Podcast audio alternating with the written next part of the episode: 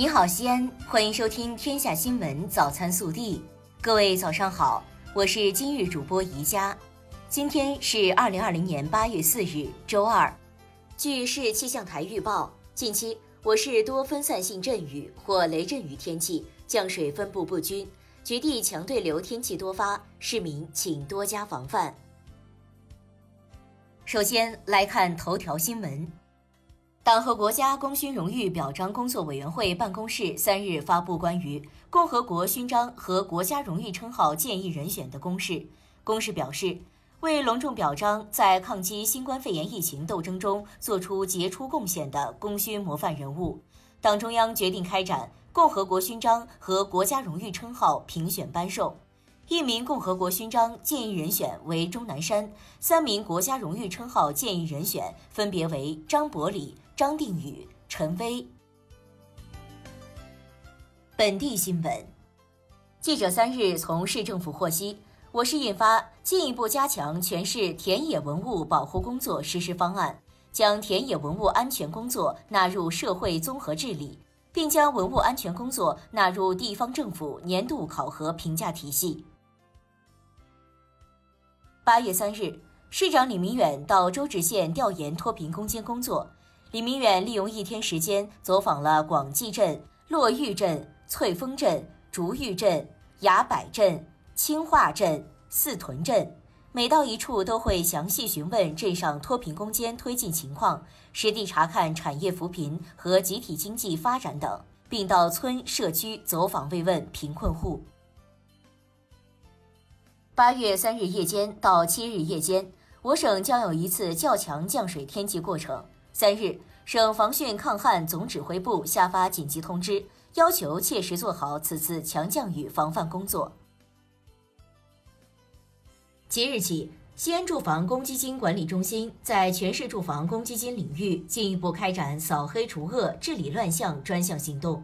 故意不给办理公积金贷款的开发商或经纪机构将被公开曝光。违法停车、车不让人、开车随意加塞、车窗抛物，这些不文明和违法交通行为在我们身边常常会遇到，令城市文明形象大打折扣。除了交通管理部门日常的管理和查处，还可以通过西安交警微信服务号随手拍举报。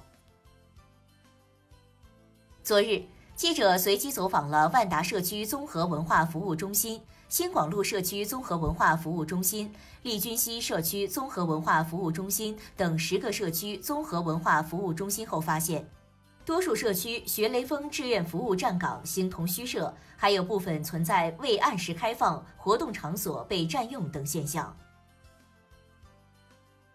八月三日。记者在不同时间段多次拨打了劳动者维权举报电话、消费者投诉举报电话和问题药品举报电话、西安市幺二三四五市民热线，对其接听情况进行了暗访，发现个别公共服务热线的一次性拨通率和服务水平仍待提升。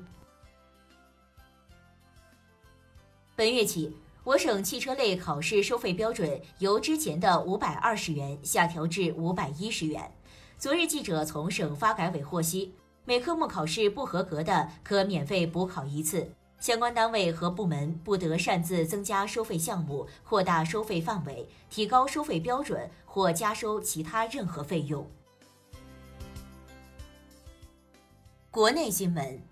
外交部发言人汪文斌三日表示。美方在拿不出任何证据的情况下，对抖音海外版 TikTok 和微信等有关企业做有罪推定，并发出威胁。中方对此坚决反对，呼吁美方一些人停止将经贸问题政治化，停止滥用国家安全概念推行歧视排他政策。记者三日从中央气象台获悉，今年第四号台风黑格比升级为台风级别。于三日夜间至四日凌晨，在浙江温岭到福建福鼎一带沿海登陆，强热带风暴或台风级，最大可能在浙江玉环到平阳一带沿海登陆。中国卫星导航系统管理办公室主任、北斗卫星导航系统新闻发言人冉成奇三日介绍，北斗三号卫星核心器部件国产化率百分之百。香港理工大学三日宣布，该校与澳门科技大学合作研发新冠病毒疫苗，结果发现，有关疫苗能在动物身上产生大量抗体，且没有明显副作用。预计最快数星期内能进行人体临床测试。八月三日。二零一八年度国家最高科学技术奖获得者、两院院士、哈尔滨工业大学教授刘永坦将八百万元奖金全部捐给哈尔滨工业大学，设立永瑞基金，旨在聚焦国防电子工程领域，助力学校培养更多杰出人才，打造更多国之重器。针对网上关于钟楚良赵州直属库禁止外来人员携带手机和其他录音录像设备进入库区的消息，钟楚良黑龙江分公司八月二日晚间通过钟楚良集团官方微博发布情况说明称，针对该事件，公司已对赵州直属库作出严厉批评，责令纠正。日前。中央纪委国家监委驻国家发展改革委纪检监察组、北京市纪委监委对国家信息中心原党委副书记、副主任马忠玉涉嫌严重违纪违法问题进行了纪律审查和监察调查，依法给予其双开处分。